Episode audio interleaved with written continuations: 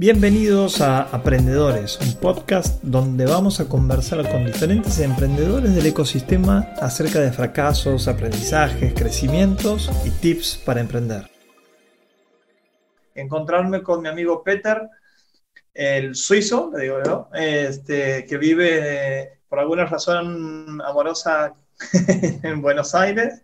Nos hicimos amigos y es nada más ni nada menos que uno de los cofundadores de Team Wins, a lo que se dedica ahora, y ahora voy a contar un poquito más, que es, pero también de Strategizer, la consultora que desarrolló el Canvas Business Model o Business Model Canvas, el Value Proposition también.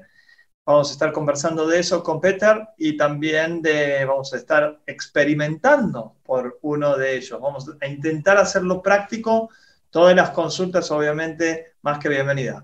Hola, Peter, ¿cómo estás? Hola, Diego, ¿cómo estás? Sí, estoy en eh, Buenos Aires ahora y no puedo salir. Todos mis amigos son en vacaciones en Suiza, me están enviando mensajes como el calor los mata y yo soy con 4 grados y muriéndome de frío. Ah, ok, no. No es frío para mí. Eso para un suizo no es frío. no, no, pero son todos andando, tomando afuera. Es también eh, la ola de coronavirus para ellos ya ha terminado. ¿eh?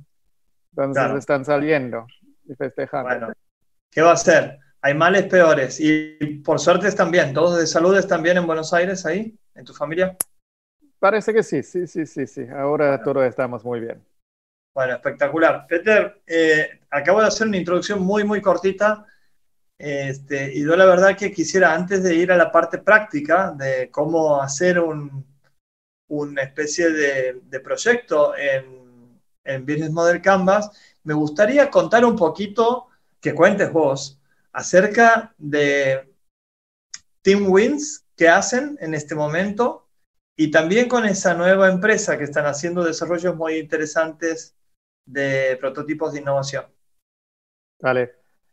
Ok. Uh, TeamWins es mi empresa ahora aquí en Argentina, porque hace, hace cinco años tuve el plan de aprender el español en Buenos Aires. Y como accidente, uh, me preguntaron si tengo ganas de enseñar un poco los métodos Canvas a emprendedores. Y en Buenos Aires mi respuesta fue no, no quiero. ¿Por qué? Tres razones. Primero, dije, mm, Buenos Aires es demasiado como Europa y Estados Unidos y no ve la razón de hacer el mismo trabajo por menos plata. Eso fue muy suizo. Em, el segundo fue que quiero viajar un poco más. Y el tercero fue muy pequeño tuve gente que estuvo explicando a mí el Canvas y mi respuesta fue, ¿cómo pueden gente que ya saben todo? Y ese fue el momento que la gente me dice, no, pero vamos a ver, te vamos a llevar a la provincia y vas a ver que es un país muy diferente. entonces estuve a Córdoba, a Tucumán, a Neuquén, en todos esos lugares eh, un poco más lejos de la provincia eh, de Buenos Aires. Y entonces fue el momento que me dije, ok, lo quiero, lo, realmente lo quiero hacer, porque fue también un mundo nuevo para mí, de modelos de negocios nuevos, de problemas nuevos y de cosas nuevas para mí para aprender. Como eh, un ejemplo muy argentino, para mí los cuotas no exista, existaban antes. Stallman. Entonces nunca comprendí hasta lo vi algunos de problemas de modelo de negocio y comprendí que no es solamente una manera de financiar, es también de asegurarte la confianza, porque tu proveedor va a quedarse hasta la última cuota. Entonces, eh, es un seguro que tu no va a deshacer. Así, para mí es un muy buen ejemplo como los modelos de negocio, también el precio es parte de tu modelo de negocio. ¿Cómo vas a facturar? ¿Cómo vas a hacer todas esas cosas? Entonces, em, eso fue el comienzo de mi historia en Argentina. Bueno, pero para, para, para, un segundito, andate para atrás, para Suiza, y contá un poquito del, del, backstage, de lo que ha sido ser eh, parte de Strategizer y, y, el lanzamiento de esto. Contanos un poco lo que, lo que hubo en la cocina, le decimos aquí. Sí, dale. Okay. El Canvas es el trabajo de doctora de Alex. El objetivo fue enseñar a computadores qué es un modelo de negocio. Y computadores son muy estúpidos. Entonces tienes que hacer tan fácil que posible. Eh, el objetivo fue de crear un framework uh, para computadores de comprender y como el objetivo final de quizás encontrar patrones de modelos de negocios exitosos. Pero los computadores se quedan demasiado estúpidos. Entonces, eh, eso no fue realmente la, manera que se desarrolló después, pero vimos que hay gente que estuvo buscando eso, trabajo de doctorado, y eso es muy raro, porque realmente los trabajos de doctorado desaparecen en eh, la biblioteca, nunca la gente lo busca. Entonces vimos que hay interés y hicimos el libro, Business Model uh, Generation. Y primero comenzamos de uh, venderlo con Amazon. Estuvimos realmente uh, andando a la oficina de posta, de correo para enviar los libros no mismo. Hasta llegamos a 5.000 libros y eso fue un momento que Baile aparece y Ah, nos pregunta si ellos pueden tener los derechos uh, mundial. Y ahora es eh, libros uh, vendidos. También el cliente ha cambiado mucho. Al comienzo, nuestro cliente fue ingenieros, científicos y diseñadores. Todo gente que no quiere charlar con gente de marketing. y esos chicos estuvieron buscando una herramienta fácil para dar forma a su modelo de negocio. Y estuve utilizándolo un poco como un checklist, eh, si ellos han pensado a todas las cosas.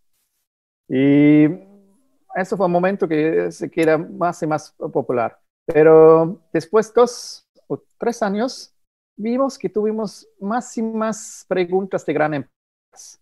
Pero las preguntas estuvieron bastante diferentes de las preguntas anteriores. Eh, de emprendedores.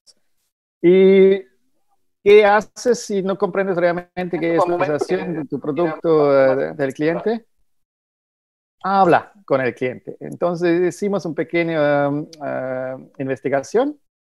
Creo que hablamos con 200 clientes. Empresas. sí, empresas.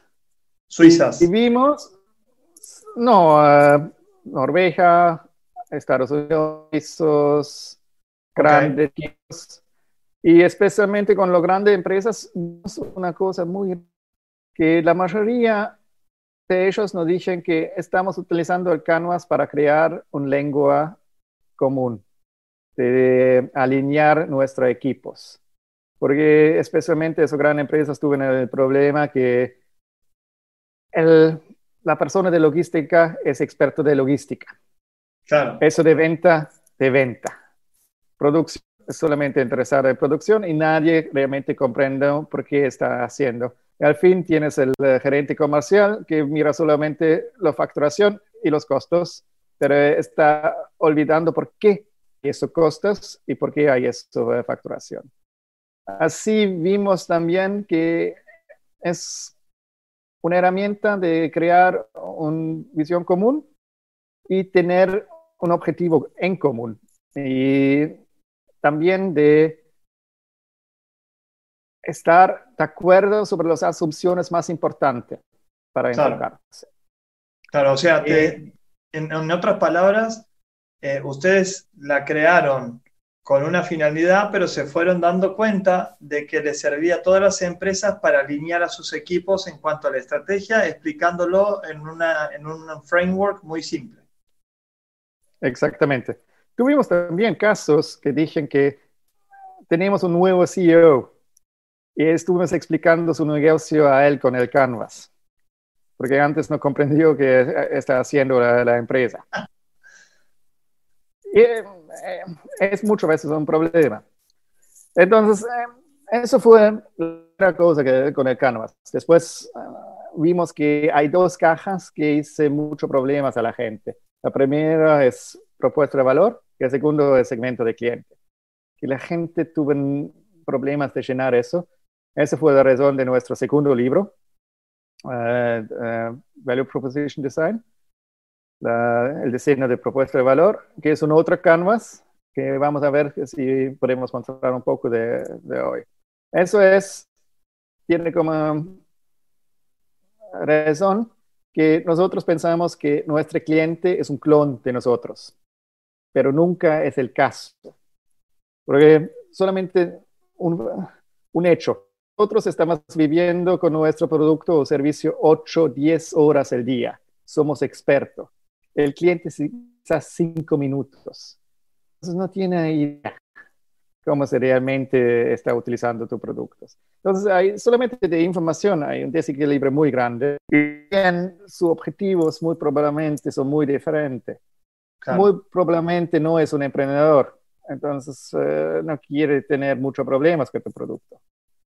Entonces tienes que comprender qué son los deseos eh, de tu cliente y qué son sus problemas y sus alegrías de, de realidad y nunca, nunca asumir que son los mismos que tienes eh, tú. Y eso va un poco al tercer paso que hicimos, eh, eso es la razón por qué hicimos esa nueva empresa, que en nuestros talleres con empresas vimos que hay tantas asunciones, todo el tiempo asunciones. La gente no sale de charlar con el cliente, tienen miedo del cliente. Claro, no conversan lo suficiente y entonces yo creo que ese es todo. Exactamente. Y el más gracioso, lejos estás del cliente, muchas veces de gerente, tiene el más grande opinión, que es muchas veces el más equivocado. Entonces, estuvimos eh, buscando maneras, cómo se puede hacer que la gente esté charlando con eh, clientes y muchas veces hay el miedo de charlar con el cliente, presentar nuevos productos o eh, de nuevas ideas. Um, entonces nos dijimos, mm, si hacemos prototipos que se ven un poco lindo, que no tienes vergüenza de mostrar, eso puede ayudar a gente que no tiene más el costumbre de charlar con el cliente, de salir y de entrar con en, un, discurso con el cliente final. Y funciona bastante bien. Y muchas veces es que el prototipo se dan cuenta que no funciona. Un ejemplo, eh, hicimos ese prototipo con la Asociación de Fútbol Alemán, que tuve eh, un objetivo de, de, crear una nueva aplicación de educación para los entrenadores y eh, los presidentes de asociaciones más chicos. Y ellos tuvieron todo, todo grande educativo de todos. Muestran un prototipo que hicimos en tres días y se dan cuenta que no hay ningún interés de esa información. Pero en charlando con el cliente se dan cuenta que si ellos hacen un pequeño pivot, se puede crear interés y así la gente está en la plataforma y cuando esta plataforma comenzar a educar. Entonces, eh, fue un aprendizaje del cliente, para ellos fue las acciones, que fue muy útil y bastante barato, porque tienes que imaginarse, si ellos hacen una plataforma de educación, son mil, mil de dólares que van a poner. Y, tiempo. sí. Y con un pequeño tipo se equivocaron, pero aprendieron que tiene que ser diferente. Entonces, eso es un poco la cosa que hacemos ahora. Fue como estamos enseñando, fue un pivot. Vimos cada vez que hay otra cosa que la gente está eh, haciendo y se puede pelear con el cliente o se puede, ser, o puede servir al cliente. servirle cliente más fácil y normalmente más rentable. Espectacular. Bueno, eso está totalmente alineado con un diagnóstico de por qué mueren las empresas y que dice que en el 42% de los casos, en los post-mortems de estas empresas, decían que el producto no era necesitado por el mercado. ¿Qué te quiere decir eso? Que la gente lo tenía en su cabeza y creía que lo iba a necesitar, pero después llegaron al mercado y no era así. A mí me pasó con, con Segundo Hogar. Eh, tuve una inversión multimillonaria, fui al mercado a cinco países directamente porque yo creía, estaba convencido de que eso era lo que toda Latinoamérica necesitaba. Pero no era eso. Tuve que dar un pivot a los tres años recién, Peter, cuando pasamos de, ser un producto destinado a consumidores finales eh, a pasar a ser un B2B basado en tecnología, en plataforma tecnológica, pero lo hicimos recién al tercer año nos hubiéramos ahorrado un montón de tiempo, un montón de dinero y sobre todo la confianza de los inversores, que no volvieron a invertir y por lo tanto fue mi peor fracaso en mi historia de 20 años como emprendedor. Si hubiera tenido un business model Canvas, hubiera descubierto que no era mi, mi idea, no era validada. Lo hubiera descubierto mucho más rápido. Así que bueno, Peter, qué genial. Entonces, ¿qué dinámica quieres hacer? Hemos dicho de hacer algo práctico.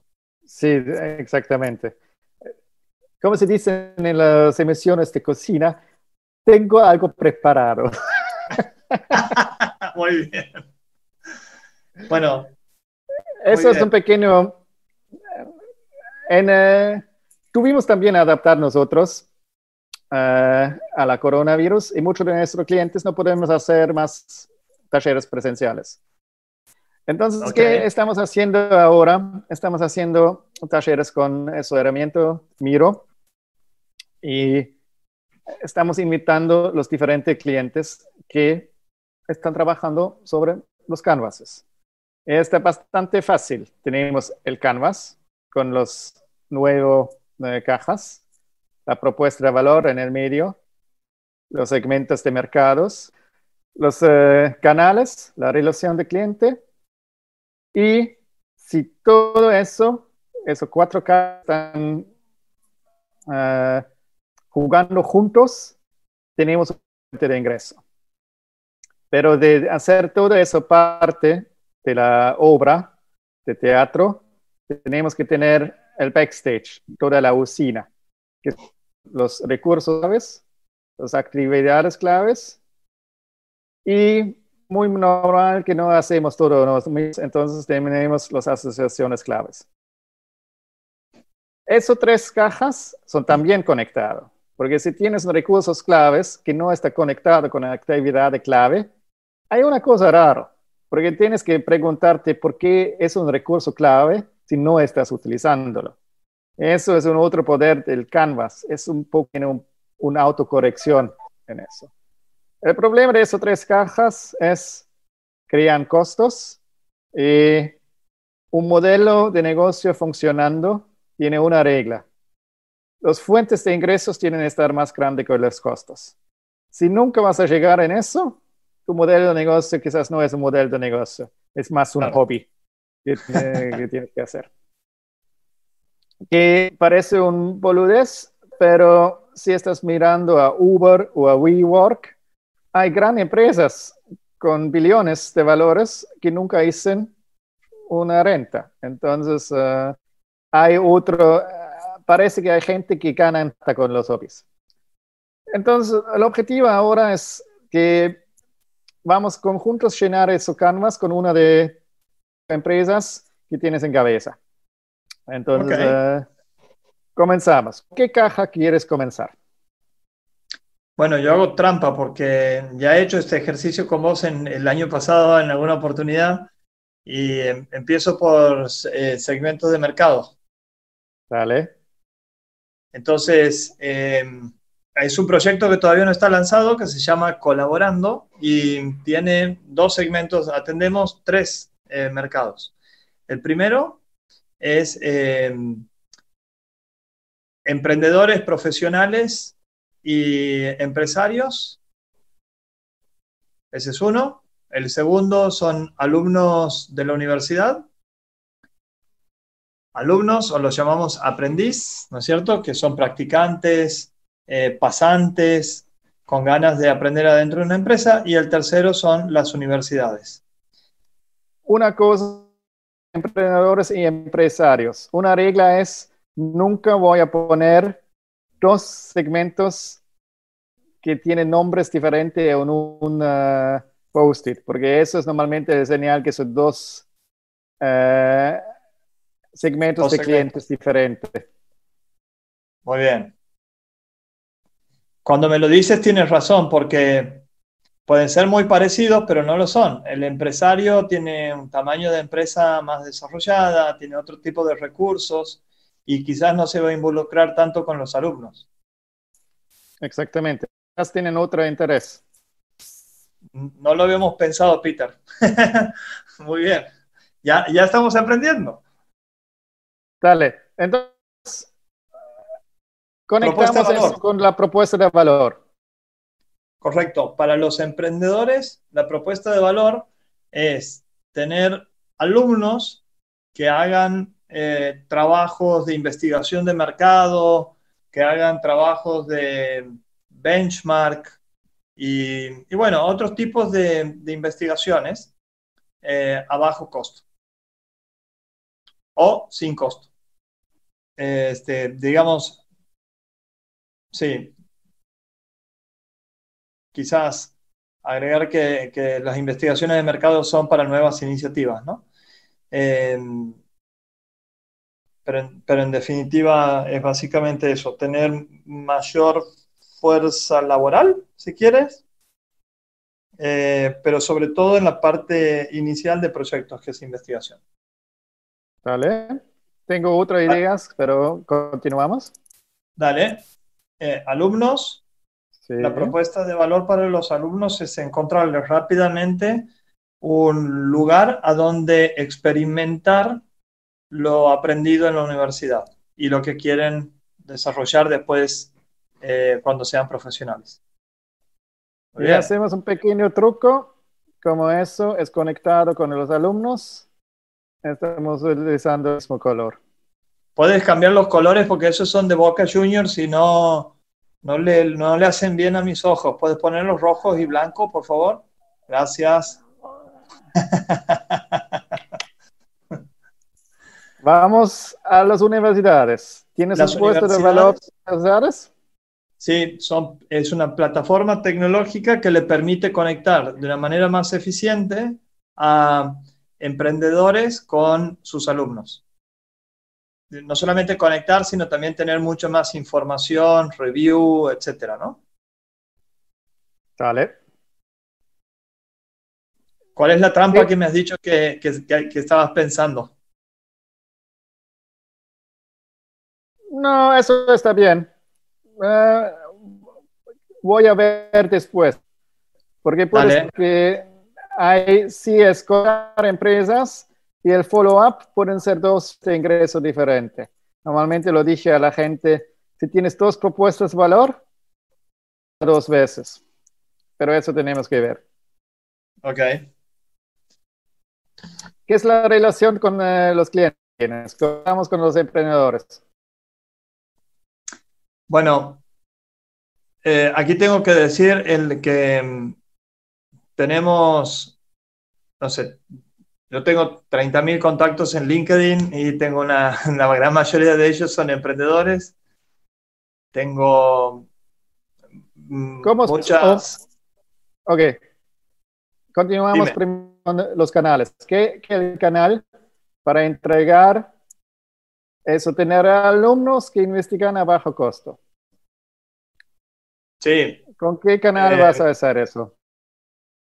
Bueno, es eh, captarlos a través de webinars que, estoy dando en universidades para captar a estudiantes a que se, sumen a, colaborando. Contar justamente de la propuesta de valor. Entonces, eso sería eso color.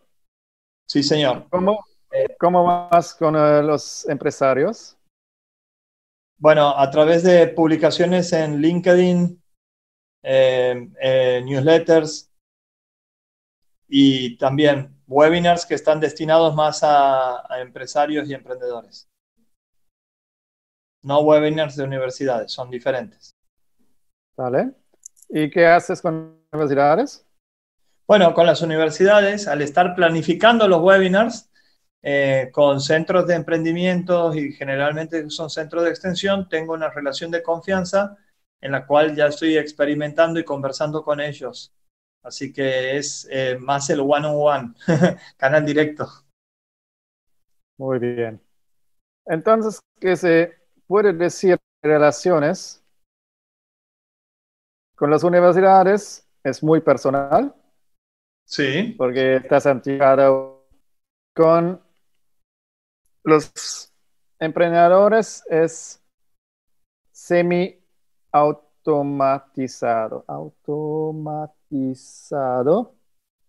Muy bien tu español, ¿eh? ¿eh? Mientras tanto, algo que he aprendido con vos es que utilizas diferentes colores de post-it de acuerdo a los segmentos y que luego mantienes esos colores de post-it a lo largo de las otras cajas. Creo que los emprendedores están bien semi-automatizados, ¿no? Ah, tengo una vista muy, muy de marketing pero me parece que falta una cosa. ¿Cómo haces el link entre los alumnos y eh, los empresarios? ¿Cómo se hace eso? Bueno, hay una parte que lo va a resolver la plataforma. La plataforma va a sugerir eh, perfiles para que hablen, pero el, el modelo de, de negocios todavía tengo que decir que está en veremos, porque no lo hemos lanzado todavía, eh, estamos experimentando con las, sí, recién experimentando, ¿no? Entonces, va a ser a través de la plataforma un matching, pero para ser sincero, si no se lo digas a nadie, Peter, hay alguien por detrás que lo va a estar tratando de hacer el matching. ok, eso se llama eh, en el lengua de testeo Wizard of Oz. Muy bien, el Wizard of Oz, muy bien de, la película de, ya, es un gran chico que parece estar hermoso, pero en realidad es ese chiquito persona atrás de... Sí. Que hace todo. Sí, correcto.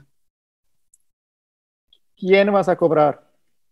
Bueno, en, primer lugar, lo que estábamos viendo nosotros es que las universidades no tienen plataformas estructuradas de esto, no tienen modelos de seguimiento, ni review, ni nada profesionalizado eh, de, del, bueno, de esto, de prácticas profesionales, ¿no? O pasantías. Entonces, darles a ellos un SaaS que permitan medir el performance que está teniendo cada uno de los alumnos de sus universidades. Em, sí, a través de un SaaS. Entonces es un, es un fee sobre eh, cantidad de alumnos. Este, sí. Ok, tienes que estar poco eh, cobrando para el seguimiento, entonces reportes, o estás eh, cobrando por los matches que se hicieron. No, es más que nada, no se, no se cobra por performance a la universidad, sino es básicamente para que la universidad la tenga como valor y que pueda decir, no sé, el 90% de, las, em, de, los estudiantes que están en, nuestra universidad tienen eh, una experiencia de trabajo con emprendedores y es una experiencia de 4.7, no sé, por ejemplo. Vale. Y de hecho, que se pueda también hacer un seguimiento entre las universidades y los, y los eh, emprendedores para el, el feedback loop, ¿no? Y que puede hacer un proceso de mejora para que los preparen de mejor manera a los estudiantes dentro de sus carreras universitarias. Vale. ¿Tienes idea cómo puedes cobrar empresarios o emprendedores? Sí, tenemos ideas. No sé si vamos a arrancar con esto, pero a los empresarios puede ser por un, un, fee eh, de lo que costaría eh, un, ponerle un mes de experiencia de este practicante. Por ejemplo, no sé, si es, va a cobrar 200 dólares al mes que durante un año que nos paguen un, 10% de eso, un 15% de eso, un fee mensual. Y a los estudiantes eh, no les queremos, a los alumnos no les queremos cobrar. Pero, eh, esto está atado a otra cosa, Peter. Que te pregunto, porque en realidad no sé si es otro segmento o otro, otro producto, no sé cómo definirlo, pero eh, a los estudiantes le podemos vender, a los alumnos podemos venderle otras cosas, como por ejemplo cursos, eh, programas, para que se capaciten en las temáticas que crean más adecuadas. Programas nuestros o programas de terceros, pero que en definitiva sea un modelo de monetización indirecto. Ok. Otra idea, pero eso es muy europeo. Tienes una base de datos. Sí. Hacemos recursos de datos. Tengo base de datos de empresarios, de universidades y de alumnos.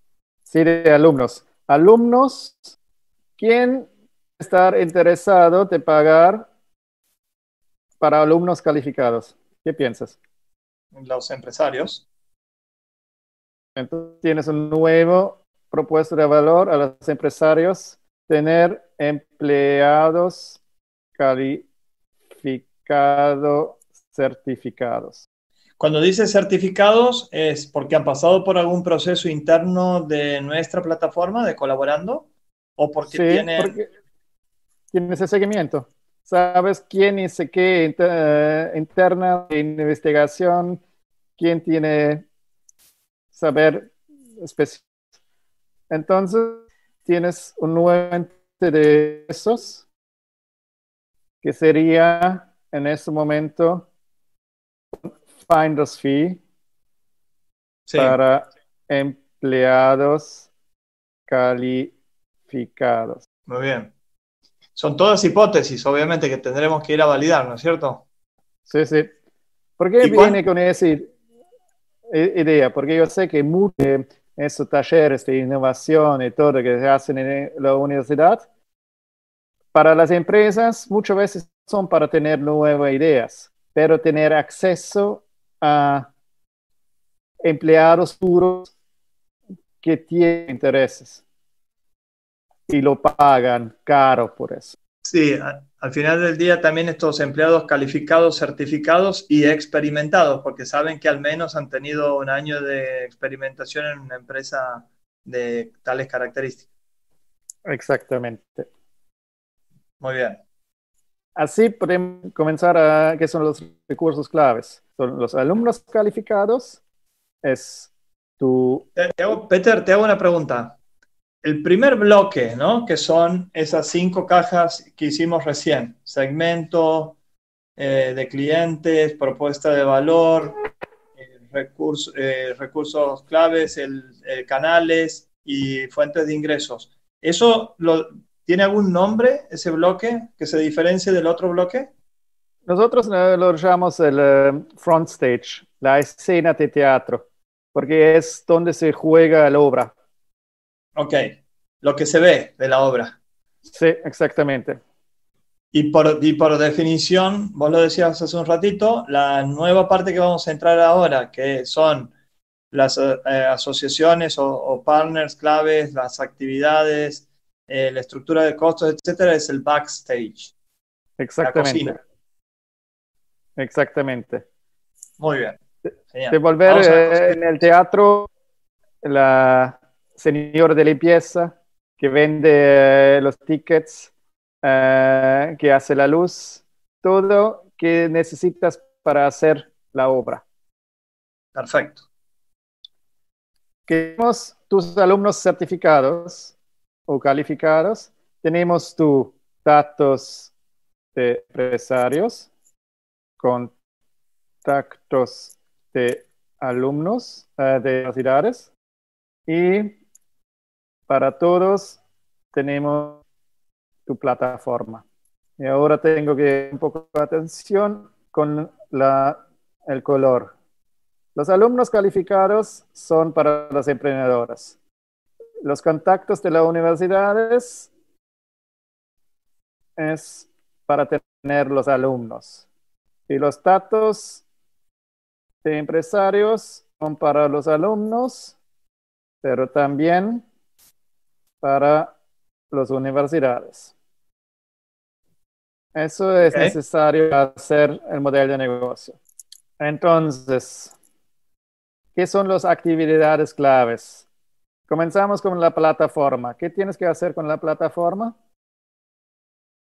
Bueno, una serie de, de, demostraciones para que el matching, el matchmaking, mejor dicho, sea lo más eficiente posible. O sea, trabajar con el algoritmo para conectar de la manera más eficiente. Oferta y demanda de, hacemos, menos, hacemos menos nerd programación. Muy bien, gracias por tu resumen suizo. ok, se tiene que programar. Muy bien. ¿Qué se tiene que hacer con los alumnos certificados? Bueno, eh, tenemos que invitarlos a, que completen el formulario con su perfil. Tener los datos al día. ¿Qué tienes que hacer con las universidades? Con las universidades tenemos que eh, crear ese partnership para que nos den acceso a sus bases de datos de alumnos. Muy bien, crear partnership. Muy bien. ¿Y qué tienes que hacer con los datos de empresarios? mostrarles de que, bueno, pedirles, de hecho, que, se den de alta en nuestra plataforma. Eh, pero eso, ¿sabes qué? También tiene una trampa. Eh, porque una cosa es pedirles, otra cosa es darlos de alta directamente y mandarles emails que pueda, de, de perfiles de estudiantes que puedan serles de interés.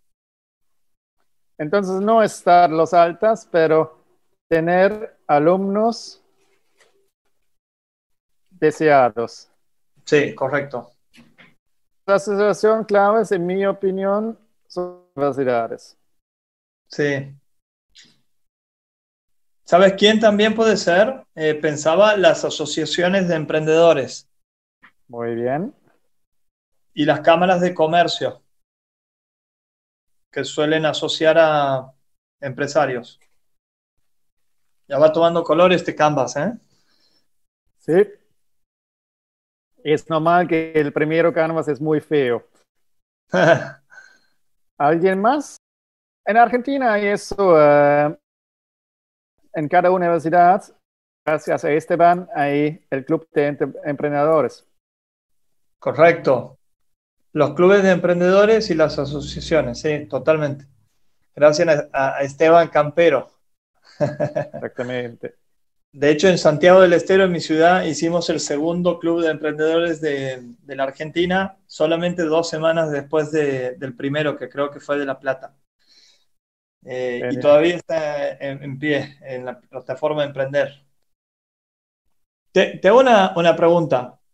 Si yo contrato a una software factory para que me haga la plataforma, la plataforma tecnológica, eh, la parte de reviews y demás. ¿En dónde juega ese proveedor? ¿Es un partner? sí, porque no estás haciendo tú mismo. ¿Qué pasa? Es programación, se va de acá a claves, tú haces aquí. Bueno, lo que pasa es que es interesante porque lo que queda en mis actividades es más que nada el, discovery y diseño de la plataforma. Diseño me refiero a la, arquitectura de la plataforma, pero no quizás la programación. Mira vos eh, cómo, cómo separas, ¿no? O sea, todos los partners, las eh, actividades claves son vinculaciones, o relaciones claves son vinculaciones externas a la empresa y que las tengo que... Bien, las tengo que separar. Correcto. ¿Qué más ves? Un ejemplo que eso, programación, es todo el tiempo una pelea de dinero y si quieres empleados o no. Claro. Si lo tienes en tus manos, tienes acceso inmediato a tus programaciones. Si lo tienes afuera, a un requirement gathering cada vez que tienes un cambio. Entonces, eso es el próximo paso de hacer con el eh, Canvas. ¿Qué, tiene que, ¿Qué tengo que hacer realmente y qué puede externalizar? En tu caso, una cosa que es muy importante es dar webinars. Eso es muy gracioso. Puedes también comenzar a pensar si lo haces tú mismo o si vas a hacer con algunos socios que dan eh, los webinars para ti. Entonces, ¿lo puedes poner webinars de tanto de, un lado como de otro o es un error eso? No, puedes hacer. Puedes hacer dar webinars eh, general. Bien. Y con, la misma lógica, eh, la parte de programación, si yo decido tener, no sé, la programación del front-end adentro y la del back-end afuera, eh, programación estarían de los dos lados. Bueno, exactamente, puedes hacer un poco de ese juego. Ahí está, ahí está. Ahí está, perfecto. Me encantó. Pero tienes, tienes que tener claro cuál quieres hacer tú y cuál no. Dar webinars es muy conectado a persona, es claramente aquí. Si logras ser menos personalizado, es más aquí. Y el, el taja sería que puedes crecer mucho más rápido, porque no, eh, no esté, estás dependiente solamente de tu mano obra. Está clarísimo. Peter, y una pregunta que tengo, ¿con qué, em, ¿con qué mirada en términos de tiempo tengo que hacer esto? Porque dar webinars por un año a mí me conviene darlos yo, pero probablemente para encontrar cierta escala después necesite apoyo. Eso se puede hacer muy bien con eso. Lo voy a copiar. Peter, esto está mucho más simple que hacer los papelitos en la vida real, porque si no tendrías que hacer todo dibujo de nuevo. Sí. ¿Cuál es el tiempo que vos recomiendas que deba tener un, un escenario inicial para un proyecto como este que se está iniciando? Realmente al comienzo de hacer cada mes porque estás aprendiendo mucho. Y puede ser que estás aprendiendo que funciona, eh, eso tiene más valor. Porque, ¿qué tienes que hacer ahora? Es realmente verificar tu propuesta. Y tenemos mucho. Yo te daba un nuevo, tener empleados calificados. Si eso es el nuevo enfoque, porque puedes tener un finder's fee mucho más alto, el negocio está cambiando bastante porque tu plataforma tiene que cambiarse en una programación de una eh, plataforma de búsqueda de trabajo. Claro. Además. Entonces, al comienzo de hacer cada mes vista, revisar si tu canvas se queda válido, válido o si tienes que cambiarlo.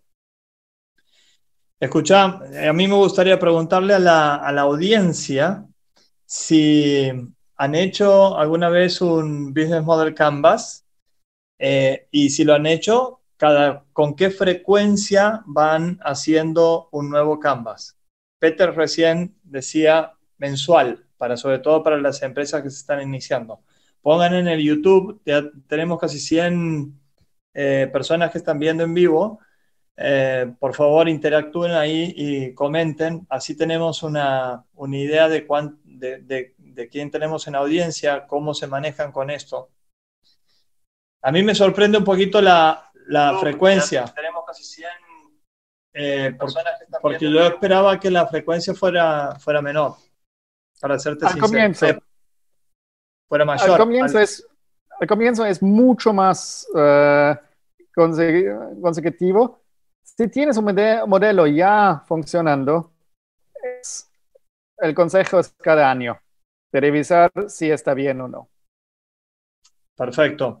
Bueno, ese era otro challenge, ¿no? A mí me gusta hacer eh, planificaciones trimestrales, juntarme con el equipo eh, y la verdad es que no nos da para hacer un canvas, pero estaría bueno revisar, eh, hacer un pequeño canvas y revisar la propuesta de valor rápidamente entre todos. Por lo que decías antes, también es una actividad que, que une mucho, que alinea mucho, que trae conversaciones nuevas. Así que lo voy a empezar a implementar. Sí, que yo tengo, sí, yo estoy avanzando con un nuevo negocio. Tengo también los dos canvas todo el tiempo en el pared, también de propuesta de valor. Estoy mirando si mis asunciones que tengo arriba son los mismos que tengo ahora, si tengo que cambiar algo. Es la verificación para mi pensamiento también. A ver, Peter, ¿podrías explicar nuevamente? Vos tienes los dos lienzos. Yo tengo el Business Model Canvas y también el eh, perfil de cliente en la propuesta de valor hecho. Y más o menos cada segundo día estoy mirando el canvas y lo mire y me pregunta, ¿todo está en orden o ha cambiado algo?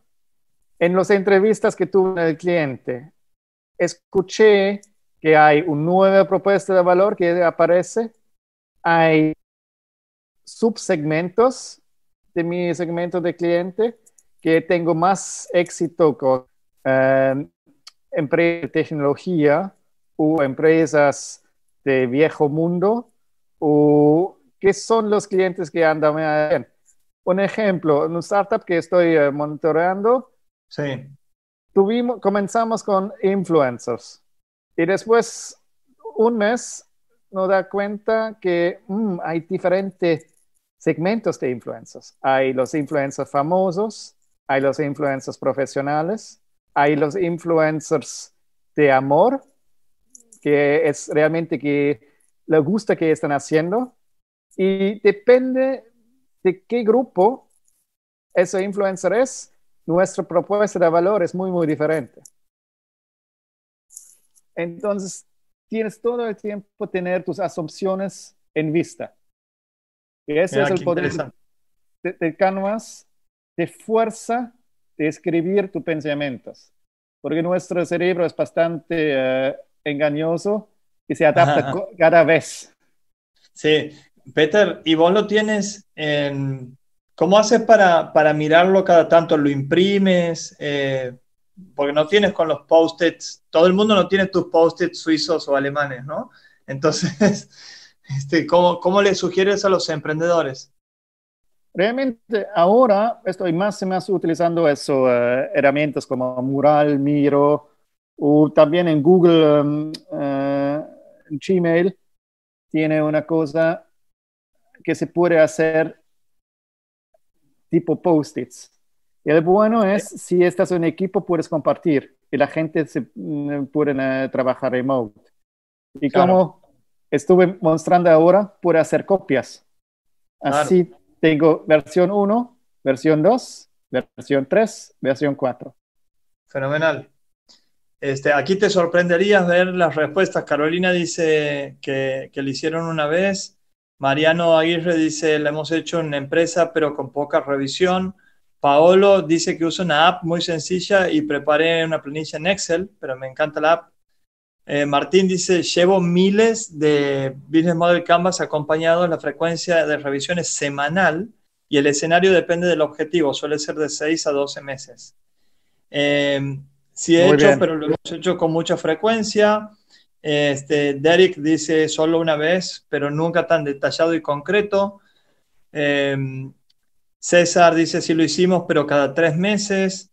Eh, Claudio Ceballos Paz, hola Claudio, ¿cómo estás querido? Dice, lo hice varias veces, pero normalmente no lo modificamos después de mucho tiempo.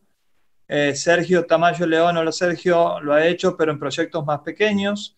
Esto, esto también trae una pregunta. Eh, ¿Qué tamaño de, ¿hay algún tamaño de empresa para que el Canvas Business Model vaya mejor o peor? No. Vos recién hablabas de la Asociación de Fútbol Alemán. Sí, pero va, para cada empresa. Solo te ayuda a ordenar tu pensamiento. Si estas son grandes empresas, va a ayudarte a alinear el equipo. Y entonces va para los dos tamaños. Perfecto. Aquí Iván Gaitán, hola Iván, dice, invertir en una pizarra es, es muy útil, dice. Este, yo tengo un amigo Peter que me puede dar una que ha traído desde allá. Eh, dice Paolo que buscó en Miro, pero no logra ubicarla. Lo que pasa es que esto entiendo es una plantilla que tienes vos hecha, ¿no? Sí, lo estoy utilizando para mi, uh, uh, mi clientes, pero mira, si vas a Miro, si vas a Miro, haces un nuevo board. Sí.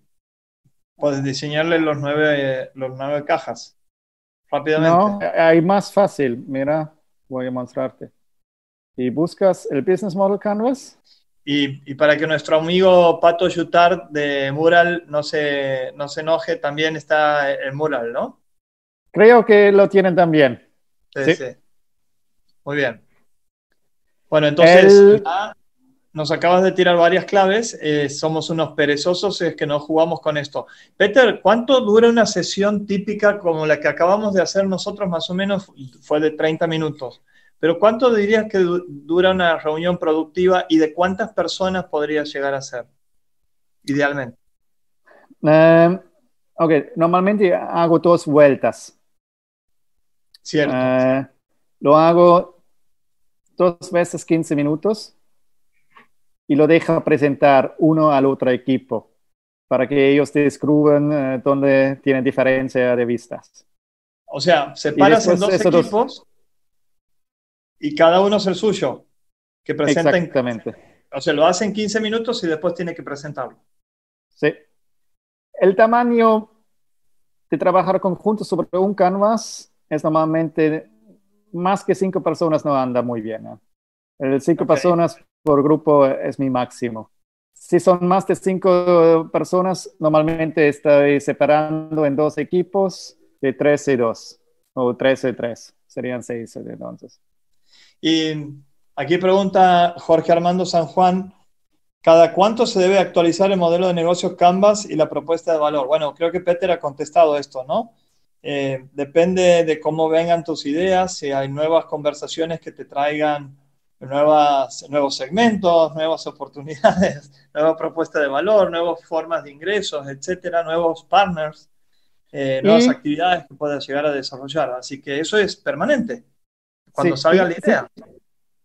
No, también si tienes la idea que algo no anda bien, si tienes una duda, que dices algo no funciona. Porque puede ser que tu elección de eh, propuesta de valor o de segmento de cliente no es justo. Entonces estás intentando de vender a la mala persona todo el tiempo. Si las cosas no funcionan, hace nuevo canvas. O sea, vos tienes hipótesis que no se están validando, entonces hacedlo de nuevo y revisa, hace doble clic en la propuesta de valor que tienes a esos segmentos. Exactamente. Peter, y a mí me encantaría hacer la, la value proposition, pero eh, no sé cómo estás de tiempo y la gente, a ver qué dice la gente. ¿Hacemos el value, el, value proposition canvas? ¿Qué dicen? A ver. O hacemos diferente. Dale, ¿qué propones? Diego, me, me, puedes invitarme una segunda vez. Dale, Perfecto, queda eso. Eh, para dentro de, dos semanas, un mes, ¿cuándo puedes? Ah, el martes a esa hora está bien para mí. Bueno, el, martes que viene no, porque tenemos un invitado muy especial que justamente es de la parte de, diseño. es un amigo de Aerolab. Así que a pesar de que todo el mundo dice sí, sí, sí, quieren más, quieren más, este, para respetar al tiempo de Peter y de todos ustedes. Este, creo que hemos tenido bastante para hoy. Peter, guárdamelo, este Canvas, por favor, no lo borres. Después me ¿Tienes, lo tienes el link tu eh, nombre aquí, entonces está bien. Ah, fantástico. Y eh, la última pregunta que me voy con, con Sergio dice, ¿recomiendan hacerlo por cada línea de negocio o por área? Por ejemplo, una persona tiene dos modelos de negocios, una B2B y otra B2C. ¿Hace un canvas diferente? Eh, eso depende mucho si hay eh, áreas áreas que lo comparten. Ejemplo, aquí lo tengo que hacer todos juntos porque los alumnos, los empresarios y las universidades dependen uno del otro. Entonces el modelo de negocio no puede existir uno de sin el otro. Claro. Si tienes esas dependencias, tienes que hacer una canvas. Si no tienes dependencias, es mejor de hacer dos porque es más claro. Claro, buenísimo. Bueno, ¿me vas a contar finalmente la trampa esa que decías de emprendedores y empresarios? ¿Se, se quedan como segmentos diferentes o tienes otra idea? Para mí, los emprendedores, tengo la asunción, quieren alumnos baratos porque no pueden pagar.